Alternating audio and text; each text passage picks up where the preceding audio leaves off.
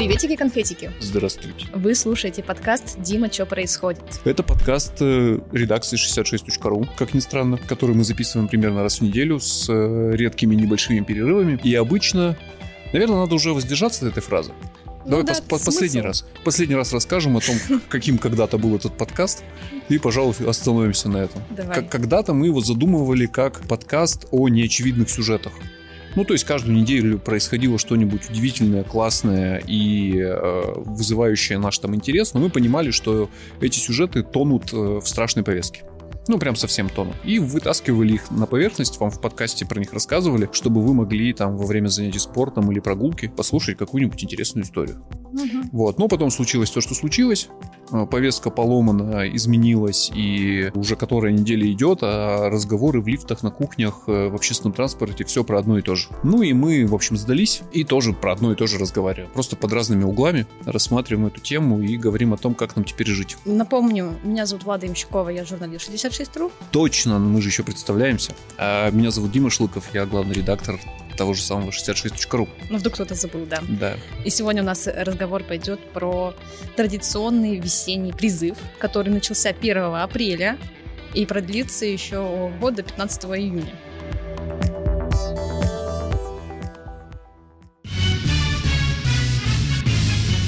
Традиционный, э, довольно условное э, понятие, в том смысле, что он проходит в те же самые даты, как обычно. Согласно заявлениям министра обороны, проходит, в общем, по обычному расписанию и графику. И э, этот призыв никак, никак, никак, никак, никак совсем не связан с тем, что сейчас происходит на территории Украины. Но все все понимают, а иногда не все, и иногда не все, и поэтому очень многим тревожно.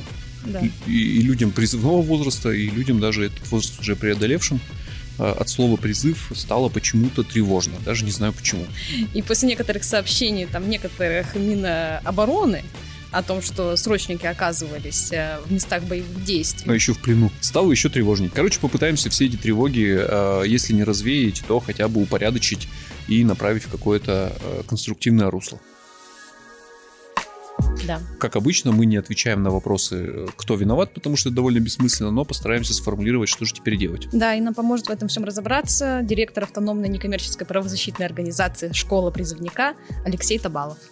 Хотелось бы разобраться. Вот сейчас призывники многие переживают, что есть риск, э, что придется идти в армию, э, и даже не просто идти в армию, а можно оказаться на фронте. Поэтому у многих э, логичный вопрос, а как можно легально не подвергнуться этой всей процедуре и избежать службы? Ну да, сегодня президент Путин подписал указ о призыве на, на военную службу. Да, с- бо- 134, по-моему, тысячи призывников планируется призвать на военную службу весенний призыв. Это традиционные цифры. Они, собственно, ничем не отличаются от предыдущих лет. Есть ли риск э, попасть э, будущим призывникам на фронт? Это вопрос такой я бы сказал, не к нам и не по адресу, да, то есть э, Владимир Путин несколько раз клялся и божился, что срочники не будут принимать участие в боевых действиях, однако они там оказались, и часть из них погибла, да, мы все это прекрасно знаем. До сих пор к нам приходят сигналы из разных э, уголков страны о том, что срочников силой заставляют подписывать контракты, а подписание контракта означает, что вы фактически можете буквально тут же отправиться в зону боевых. А можно вот, извините, я вас перебью, вот прямо здесь вопрос про то, что они заставляют призывников подписывать контракты. Вот я немножко не понимаю здесь их логики. Ну просто вот заставлять человека подписывать контракты это незаконно. Почему бы не простить себе жизнь и просто не подписать, и не нарисовать самим подпись и сказать, ну вот, держи, ты, ты подписал, ничего не знаем. Так и происходит в том числе, потому что те, кто находится сильные духом и, и пытаются сопротивляться, их либо избивают там силой воздействуют, либо просто за них подписывают контракты, и как бы они не сопротивлялись, они все равно попадают на учения, а с учений вдруг перемещаются на территорию Украины, в зону боевых А насколько много у вас таких сообщений? Ну, я не скажу, что они массовые, но регулярно в течение недели по одному, два, три сообщения таких приходит. Довольно много. Но учитывая, что мы не единственная правозащитная организация, которая занимается правами призывников, то я думаю, что в целом по стране таких случаев будет достаточно, чтобы вызывать определенную, ну, если не панику, то определенное беспокойство как у призывников, так и у их родителей. Вот. Но что касается, если мы вернемся к призыву, да, я отвечаю на ваш вопрос, есть ли законные способы как бы не ходить в армию, да, они есть. Действующее законодательство, в принципе, позволяет по закону не ходить в армию любому человеку. Ну, давайте начнем с простого. Во-первых, у каждого человека есть право на отсрочку, да? Но отсрочка — это временная мера, и она это право дается у тех, у кого есть основания. То есть либо семейные обстоятельства, либо там уход за родственниками, либо учеба, как самое распространенное основание для отсрочки. Второй вариант – это освобождение по здоровью. И в нашей практике, конечно, больше 90% всех обращений – это именно обращения, связанные с освобождением по здоровью.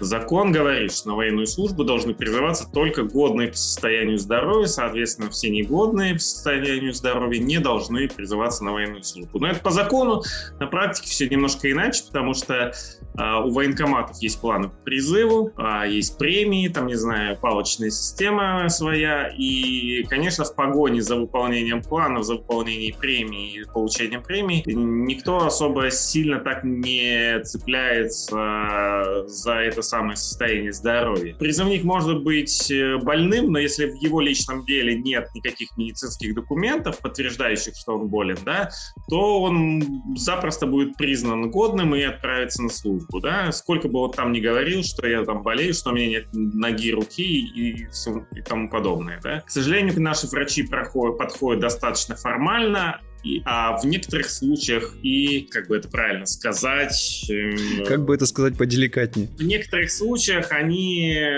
ну, так скажем, облегчают диагнозы и отправляют э, ребят больных в армию. Я не понимаю, с чем связана такая вот какая-то неоправданная, с моей точки зрения, жестокость врачей, да, и в чем их интерес? Ну, вот это происходит на протяжении долгого времени, систематически, и мы с этим боремся, но пока не можем это побороть. В принципе, поскольку у нас считается, что у нас нет здоровых призывников, а есть недообследованные, то, в принципе, каждый человек у себя может найти какое-то заболевание, которое даст ему право на освобождение. Ну, сколько я понимаю, это нужно делать сильно заранее.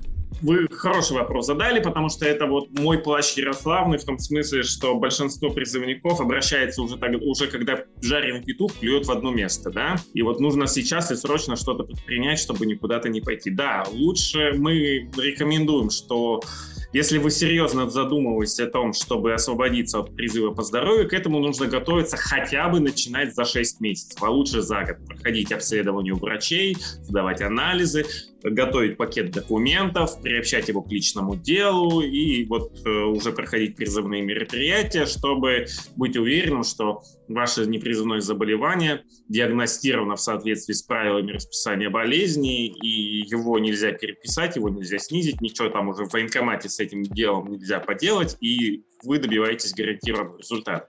Чтобы его добиться, нужно готовиться. Ну, то есть те, кто хочет, этого добиваются. Могут не сразу, могут там покрутиться, побегать год-два. Бывали случаи, когда парни мусолили так по 4 года, но в конце концов э, добивались освобождения. Это вполне законный способ, и это второй способ. Третий способ – это а, воспользоваться правом на альтернативную гражданскую службу, которая записана у нас в части 3 статьи 59 Конституции Российской Федерации, где каждому гражданину гарантировано право на замену военной службы на альтернативную гражданскую по убеждениям, да, по религиозным, там, пацифистским, мировоззренческим, еще каким-то. Да? То есть основание для замены одно – это наличие убеждений. То есть буквально я не хочу и все? Я не хочу и все, это не убеждение. Это хотелки в простонародье. То есть свою хотелку вы должны подкрепить обоснованием. Почему вы не хотите? Почему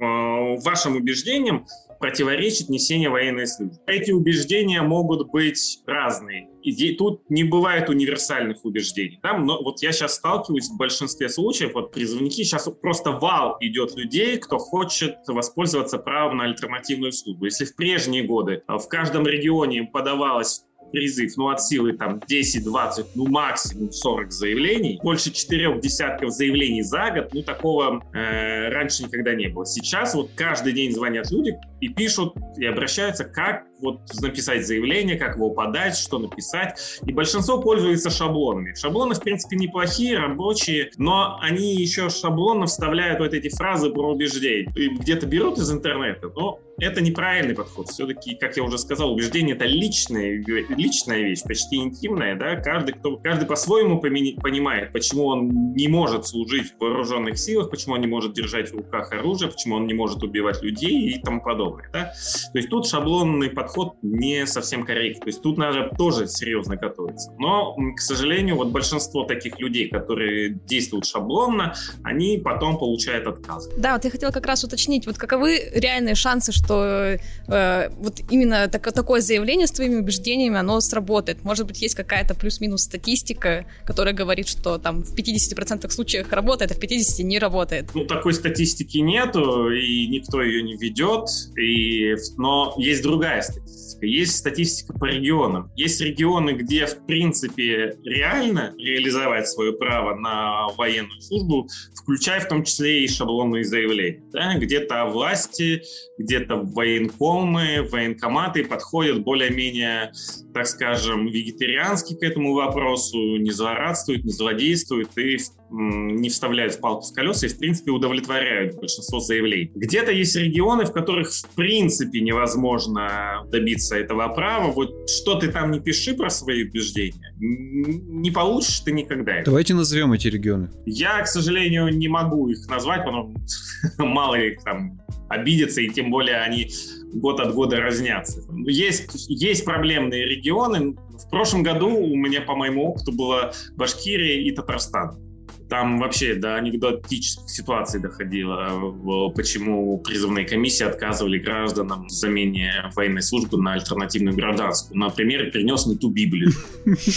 Ну, слушайте, это большая ошибка. Если человек в заявлении пишет, что он, грубо говоря, католик, и поэтому не может служить, и приносит Библию Мормона при этом, то военкомат молодец, что замечает его неискренность. Вы же говорите, что часть призывников только прикидываются. Все-таки комиссия это не экспертный орган. У них нет и специальных познаний в сфере теологии, да, и вряд ли они что-то разбираются в религии. Поэтому, когда комиссия выступает вот с такими претензиями, ну, это все-таки абсурдно. А у человека были заявлены убеждения, религиозные убеждения, и вот э, я считаю, что он имел полное право на замену военной службы на альтернативную гражданскую, но вот комиссия просто рогом уперлась и не, дал, не дала ему такую возможность реализовать. Но, тем не менее, тем не менее, в большинстве регионов все-таки э, гражданам удается реализовать это право, если они к этому готовятся, опять же, и выполняют рекомендации правозащитников, знакомятся с материалами материалами, уже наработанными методологическими материалами, которые есть практически на каждом сайте любой правозащитной организации. Если выполнять эти рекомендации, они достаточно простые, то, в принципе, можно э, без труда добиться этого права. Э, Свердловская область и Уральский регион в целом не отличаются э, такой злорадностью в этом плане, и призывники из наших регионов с вами, они, в принципе, лег, ну, нелегко, но без э, серьезных проблем добиваются реализации этого. Давайте поговорим немножко о том, что такое альтернативная служба.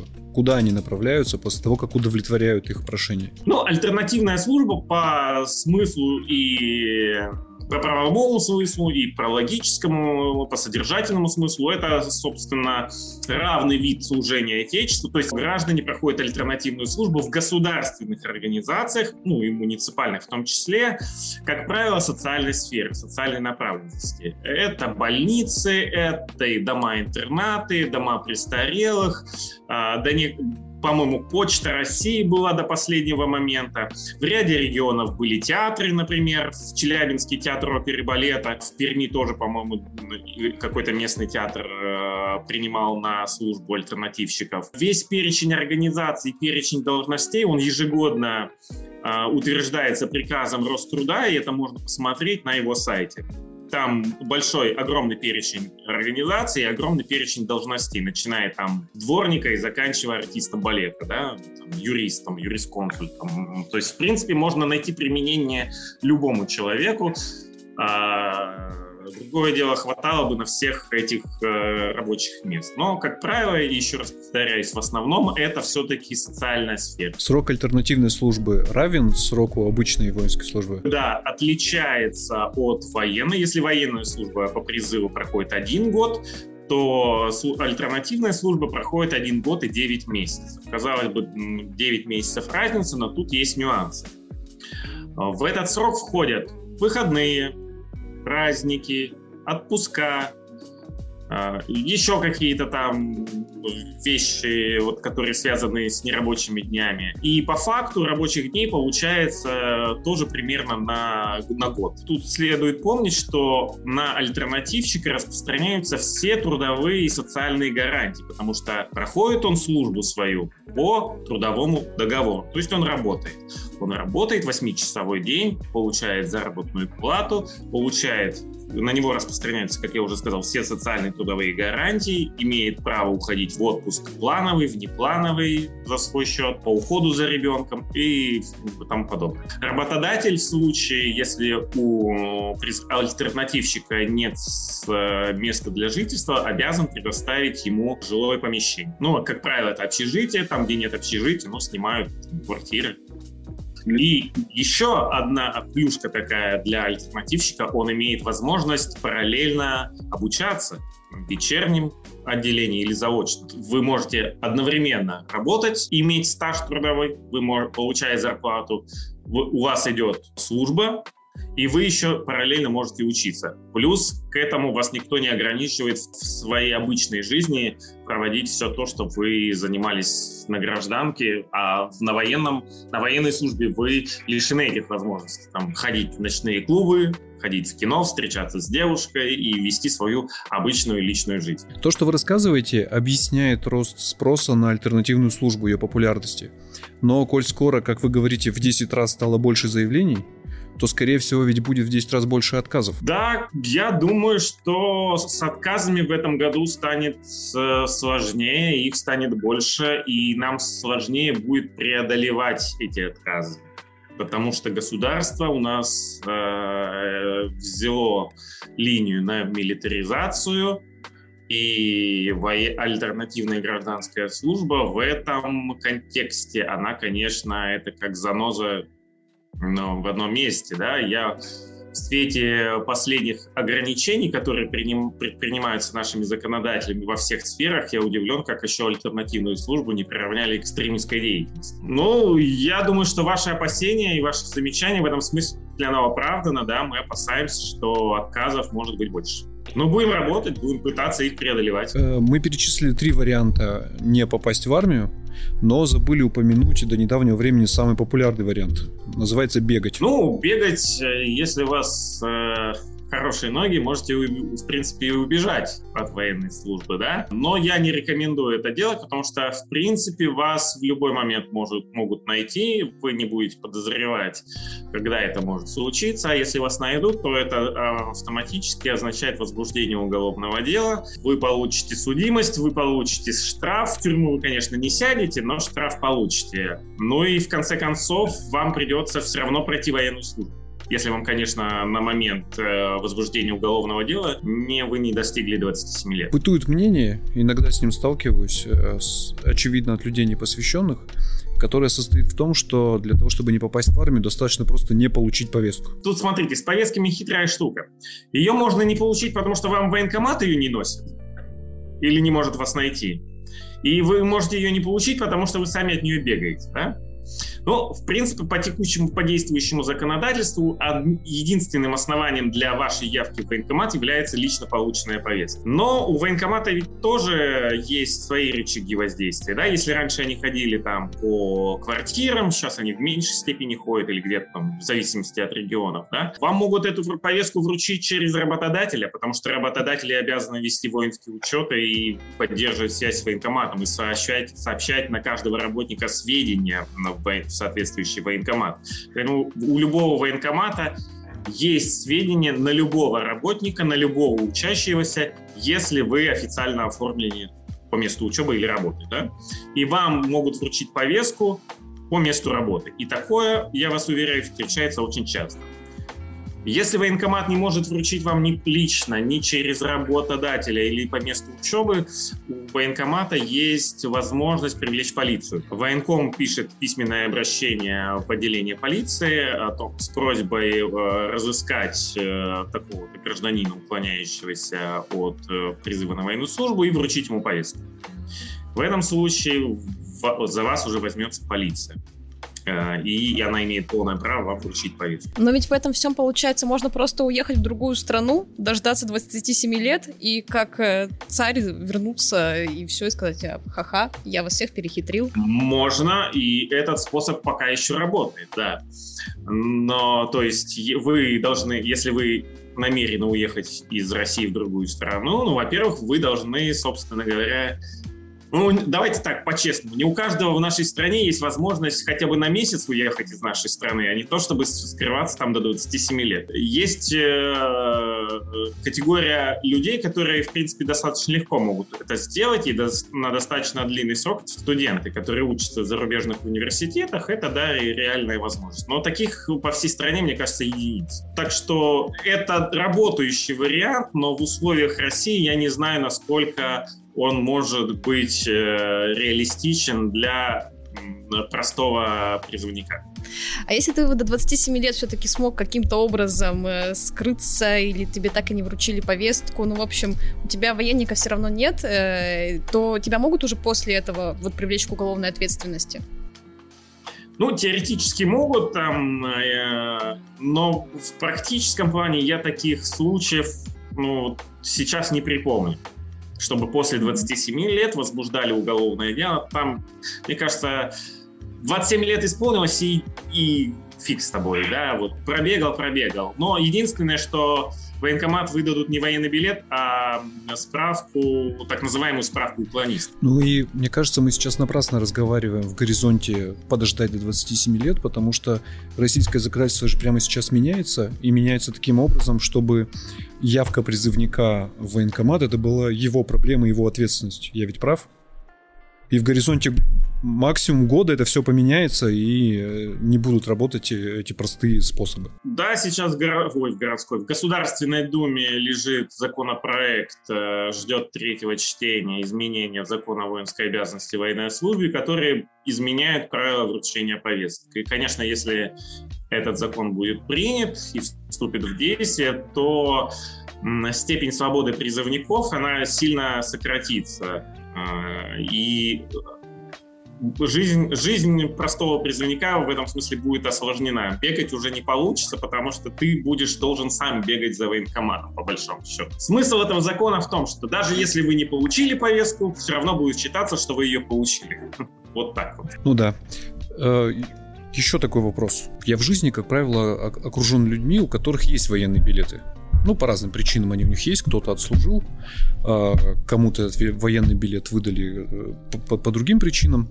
я вижу у этих людей тоже напряженные лица сейчас. Какова вероятность, что призовут людей из запаса? Запасники должны, на мой взгляд, все-таки выдохнуть. Вопрос о введении мобилизации, насколько я э, понимаю, сейчас не стоит. А, со всех экранов все наши чиновники заявляют, что нет, нет, нет, не надо бояться. Но у людей, понятно, паника, да, когда такое происходит, когда твоя страна начинает военную операцию, и у тебя есть риск там оказаться, понятно, все волнуются. И, конечно, вот эта история с мобилизацией, она наделала много шума, и очень было, ну, вал был вопросов, и до сих пор он идет. Могут ли призвать, могут ли не признать, как откосить от мобилизации, как там, что сделать, чтобы не, не ходить. А, на данный момент я проблем не вижу, все-таки вероятность введения этой мобилизации я бы оценивал как низкие, но она есть, и от наших с вами прогнозов она не зависит, а зависит она от э, решения одного человека, насколько он готов дальше продолжать военные действия.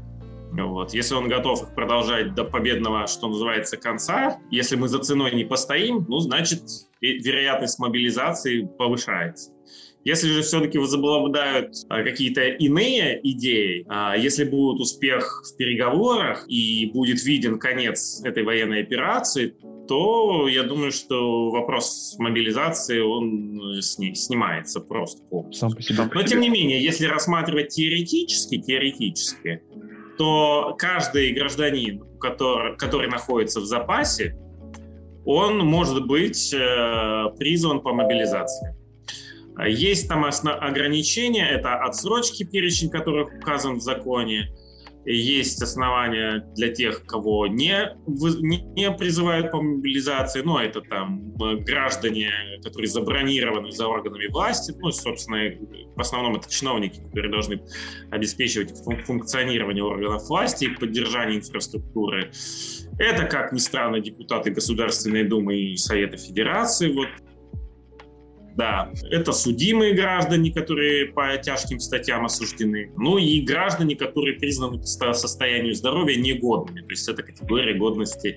Угу. Очень много вопросов было в связи с мобилизацией, тоже касалось альтернативной службы. А вот можно ли по убеждениям а, не ходить? Можно ли заявить об альтернативной гражданской службе? Теоретически можно. Но наша правовая система такая, что никто никогда не думал, что закон об мобилизации в принципе может сработать. Что его вообще применят. Что его, да, могут вообще применить. И в этом смысле реализация этого права, его не существует для военнослужащих запаса. Так же, как и для срочников, э, для военнослужащих, проходящих действительную срочную, срочную службу или контрактную службу. То есть есть право на замену военной службы на альтернативную гражданскую для призывников, а вот механизма реализации этого права для тех, кто сейчас служит, или для тех, кто находится в запасе, но может быть призван по мобилизации, вот такого механизма нет. В этом смысле э, существуют правовые пробелы. Ну и будем честны, мобилизация — это решение экстренное, в режиме ну, чрезвычайного положения, по сути, и вряд ли от какой-то альтернативной службе вообще будет идти речь, если в стране будет объявлена мобилизация. Правильно ведь? Но тут, тут, на, тут, тут что, как поговорка, есть э, два юриста, три мнения, да, и мое мнение таково, что если в Конституции есть право, и это право гарантировано каждому человеку, то оно должно реализовываться вне зависимости от э, какой-то ситуации или действующего режима. Есть хороший фильм американский про самого первого альтернативщика, можно так сказать, американского, который отказался от военной службы по убеждениям совести. Фильм так и называется «По убеждениям совести». Мне очень нравится. И вот кто задумывается о БГС, я думаю, что ему стоит посмотреть. Ну, там прям по-настоящему человек отказывается по убеждениям совести, потому что там же действие происходит вообще-то на войне. Он проходит военную службу, да, а, но не беря в руки оружие, а работая санитаром. Ну да, и в его убеждения веришь, в отличие от убеждений людей, которые э, не хотят э, в армию, а хотят в театр. Ну, я согласен. Мы с этого с вами и начинали, что нежелание служить в армии не является да, да, убеждением. Скажите, а у вас растет или вообще появляются люди, которые приходят к вам не с тем, что они не хотели в армию, а их взяли, а наоборот, люди, которые в армии очень хотят, а проклятая медкомиссия их не берет. Такие люди к нам тоже звонят и обращаются к нам за помощью, но в общей массе их немного, потому что все-таки пойти на военную службу гораздо легче, чем не пойти. Но, как вы правильно заметили, и такие проблемы бывают. Действительно, приходишь в военкомат на призывную комиссию, и тут сидят два человека. Один негодный по здоровью, на которого вот всеми силами тянут в армию, и рядом с ним сидит парень здоровый, ну, видно, визуально здоровый, парень сидит, говорит, хочу в армию, его не берут, потому что там у него какую-то вот в его медкарте нашли закорючку. И вот такая казуистика, я все время с военкомами э, это, им провожу этот пример. Вот, слушайте, ну что вы ерундой строите? Вот у вас есть желающие, вы их не берете, и есть, которым вообще по закону брать нельзя, но всеми э, лямками вы его туда затаскиваете, а потом мы с вами в судах разбираемся, законно это или незаконно. А вот если все-таки человек уже его призвали, он уже где-то служит, ну, проходит обычную срочную службу. Но в какой-то момент он э, резко пропадает со связи или присылает короткое сообщение, меня везут на учение, и тоже опять-таки пропадает со связи. Есть какая-то инструкция, вот что нужно делать э, его родственникам, его близким в, так, в такой ситуации? Ну, это типичная ситуация начала военной операции, да, когда между, между солдатами, военнослужащими и родственниками терялась связь. Если до как правильно это сказать, чтобы не попасть под запрет? В предыдущие годы. Если да, если в предыдущие годы, в принципе, такая связь, так, э, отсутствие связи такой долгой мало кого настораживало, ну нет связи, нет. Сегодня не позвонил, завтра позвонит, завтра не позвонил, ну через месяц позвонит, найдет, все, все нормально все. То сегодня отсутствие долгой связи должно быть сигналом для родителей, что что-то не то происходит. И вот в первые дни военной операции как раз и происходило, что люди терялись, якобы выехали на учение и потерялись на неделю, две, три, а потом уже начинали от кого-то приходили звонки, что мама, я в Украине, я там на военной операции, и что уже сходил, вернулся, вы, был выведен что, там в госпитале. Да, такие ситуации были и продолжают быть. И это должно настораживать родителей. То есть они должны постоянно быть в контакте. И если в условленное время, ну, в то время, когда обычно он выходит на связь, он не выходит на связь, это уже должно стать сигналом, что что-то здесь не то. У мамы всегда, у родителей должны всегда под рукой быть телефоны командира части, а, дежурного по военному округу должны быть э, во- телефоны военной прокуратуры. И мама, и родители должны задействовать все каналы по розыску э, своего э, сына. Звонить, писать, наседать на военных прокуроров с тем, чтобы они сообщили, где находится их сын, в каком э, месте дислокации он находится, в какой военной части он находится, отправлен, есть ли приказ о, об отправлении его в зону боевых действий. Все-таки в зону боевых действий это не прогулка, это должен быть приказ. Поможет ли? Потому что если человека уже отправили, ну вряд ли же э, звонки остановят процесс. Это все действует, все равно есть порядок порядок, да, есть устав. И все это происходит на основании приказа. Понятно, что эти новобранцы, они ни, ни о чем подобном и не знают и не требуют. И даже если требуют, фиг кто ему что-нибудь покажет. Но если начинать разбираться и серьезно разбираться, то можно до, до этого докопаться. Но докопаетесь до чего? Приказа не, не найдете, просто не будет приказа. Вот все. А, а значит, направление их в зону боевых действий будет считаться незаконным. Можно ли с этим что-то сделать? Ну, я думаю, что максимум можно просто вытащить военнослужащего из э, зоны боевых действий в расположение части, ну, так скажем, вглубь территории России вернуть его, да, своими активными действиями. Я знаю, что многие родители уже таким образом добились вывода, либо пресекли направление наоборот. И тут важны коллективные действия, не просто индивидуальные действия, а коллективные. Сейчас есть много сообществ э, родителей, матерей, которые, дети которых служат в, э, в армии, у них у всех подобные проблемы, они кооперируются, и благодаря коллективным действиям им удается решить вот такие проблемы. Поэтому кто еще действует э, в индивидуальном плане, я рекомендую либо выходить на правозащитные организации, либо выходить на вот такие сообщества матерей. Ну и, конечно, сам сын, сам, сам военнослужащий, он не должен сидеть сложа руки. Все-таки, если он а, опасается за свою жизнь и не хочет быть задействованным в военной операции, то он должен тоже предпринимать определенные действия. Отказываться письменно, насколько я понимаю. Ну да, да, да. Но нужно, нужно понимать, что его действия ограничены в силу тех обстоятельств, в которых он находится, что ему могут угрожать уголовным преследованием, если он будет отказываться от выполнения приказа, то за это предусмотрена там уголовная ответственность э, за неисполнение приказа. Но тут каждый выбирает для себя, что для него ценнее и важнее. Либо остаться в живых, ну там получить, там, не знаю, реальный срок один год, два года или условный срок. Не думаю, что там будут сажать на, прям на два срока без но тем не менее. Или поехать э, в военную операцию и там э, неизвестно, что с тобой произойдет. Ну, тут у каждого свой выбор.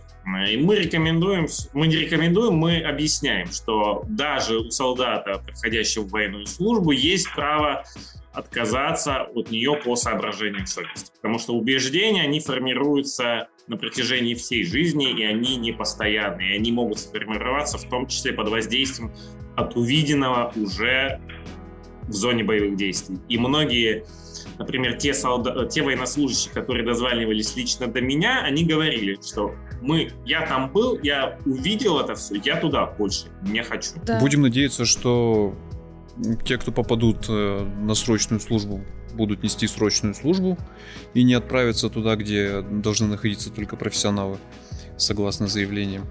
А, будем надеяться на то, что те, кто имеют право на альтернативную службу, добьются альтернативной службы и на то, что негодные по здоровью люди останутся негодными. Негодными, да.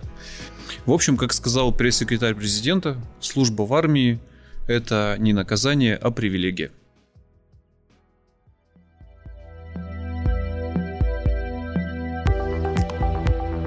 Ну что? Похоже, все. Похоже, все. Совсем разобрались. Совсем разобрались. Не скажу, что стало как-то менее тревожно. Ну, прямо скажем, по-честному. Ну, как будто... Ну, я, естественно, вообще не призывник, и меня это вообще не касается, да, но как будто бы есть какое-то ощущение, что, опять-таки, у тебя есть возможность взять ситуацию под контроль. Ну, да, да, пожалуй. Как-то ты не разделяешь моего оптимизма. Да, все вокруг стало очень непонятно по-прежнему, ну, у меня, во всяком случае, горизонт планирования пару дней, и я понятия не имею, что мне преподнесет там судьба. И не пригодится ли мне мой военный билет для каких-нибудь там нужд. При том, что у меня воинская специальность оператор ЭВМ. И... ЭВМ?